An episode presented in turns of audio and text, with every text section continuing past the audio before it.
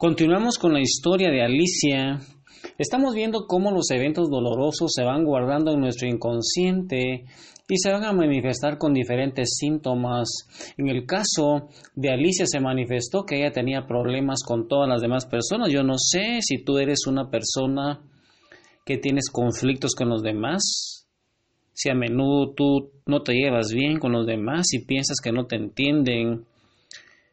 Hay personas con una baja autoestima, con complejos de inferioridad, que piensan que cuando están riéndose por ahí, estás cerca a ella, piensan que de ella se están riendo o de él.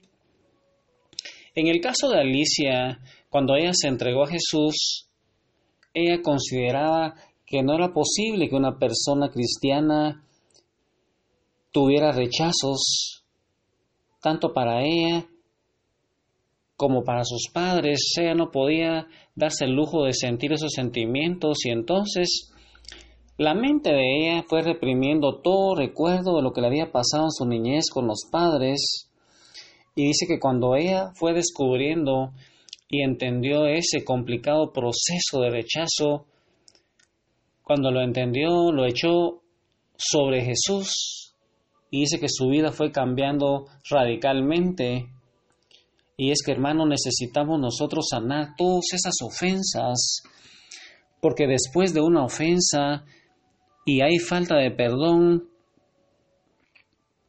vamos a tener odio, rencor, resentimiento, y eso va a ir avanzando y nos va a ir llevando a raíces de amargura y posteriormente a depresión y cuando nosotros de repente ya no vamos a poder sentir ni una emoción, hermano, se va cauterizando nuestra conciencia. Y además le damos lugar al enemigo, le damos una puerta abierta para que él entre con más demonios, con culpa, con rechazos, con miedo. Y después de sanidad, hermano, vamos a entrar a liberación. Estamos ahora en sanidad. ¿Cómo sanar esos tramos de la infancia, esos eventos dolorosos que a través de la vida? Y por eso es que al hacer nosotros ese listado, posteriormente vamos a ir mandando oraciones en donde oraciones escalonadas, donde vamos a ir viendo personaje por personaje con que hemos tenido problemas y vamos resolviendo por personaje cada escena de nuestra vida y vas a ver cómo Jesús nos va sanando, nos va liberando. El día de hoy yo te invito también a que sigamos viendo otra historia para que cuando nos vamos exponiendo a esos testimonios y nos centramos en oración, el Espíritu Santo va a ir tocando nuestro corazón, nuestra mente. Yo te invito hoy que con este canto lindo, tú te imagines a Jesús ahí que te está llenando de, tu espíritu, de su Espíritu Santo y tú le vas a decir hoy, imagina a Jesús ahí delante de ti con un saco grande y tú le vas a decir que se lleve toda tu tristeza.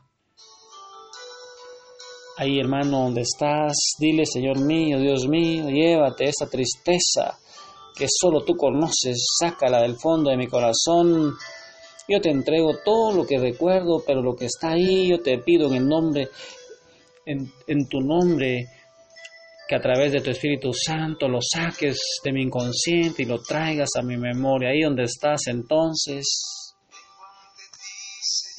dile Jesús, así como tú te sientes, sé sincero con Él para que Él pueda sanarte. Díselo, hermano, con tus propias palabras, ahí donde estás, ahí en el corazón de María Santísima, postrado a los pies de Jesús, guiados por el Espíritu Santo con todos los ángeles y los santos, dile Jesús. Llévate mi tristeza, llévate mi soledad, lléname de tu espíritu y nada más. Llévate mi tristeza, Señor, llévate mi soledad, lléname de tu espíritu y nada más. Yo no sé lo que es amar, nunca me he sentido amado, siempre me he sentido solo y de todos rechazado. Pero hoy estoy aquí atendiendo a tu llamado. Dame, Señor, por favor, el amor que me ha faltado. Llévate mi tristeza, llévate mi soledad, lléname de tu espíritu y nada más. Llévate mi tristeza, Señor, llévate mi soledad, lléname de tu espíritu y nada más.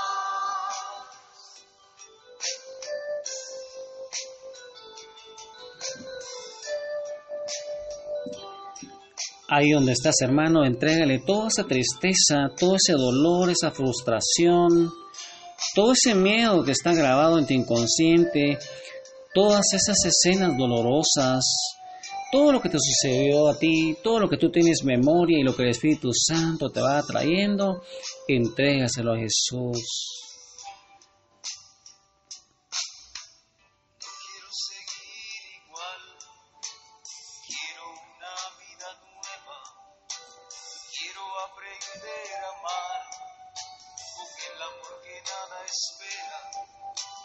Resucítame, Señor, rompe todas mis cadenas, te abro mi corazón, llénalo de promesa.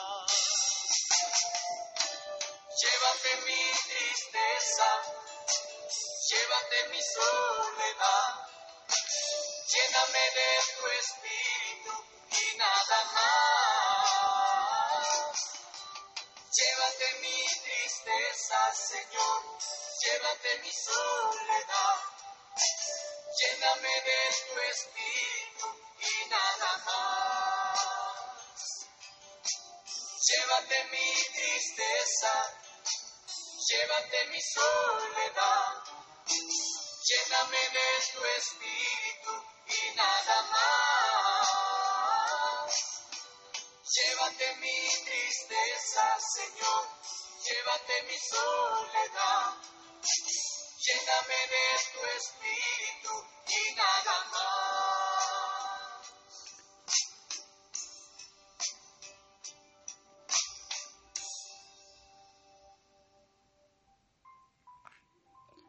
Qué canto tan lindo de un cantante mexicano, un sacerdote mexicano. Llévate mi tristeza, el padre Chelo, con su grupo Renacer, un canto tan lindo. Conoce tus cantos católicos, hermanos, son bastantes. Yo te he enviado esos links para que tú entres ahí. El día de hoy, entonces, yo quiero empezar a contarte la historia de una muchacha llamada Gloria. Estamos viendo cómo ir trayendo todas esas escenas dolorosas de nuestro inconsciente a la memoria para que podamos írselos entregando a Jesús. Es a través de la oración el método que nuestro Padre se ha inventado para sanarnos. Gloria es una mujer que vivía en un pueblo colombiano. Dice que ella había tomado a unos, a unos, a unos esposos como sus padres. Dice que estando ausentes con motivo de las vacaciones de esos familiares, de, de, esos que había adoptado ellos como su, ella como sus padres, dice que llamaron a, esa, a esas personas que no eran sus padres, pero ella consideraba que eran sus padres, los llamaron a ellos para informarles que Gloria estaba muy enferma. Y al regresar a la casa, dice que la encontraron completamente fuera de sí. Ella dice que quería predicarle a todo el mundo sobre Jesús.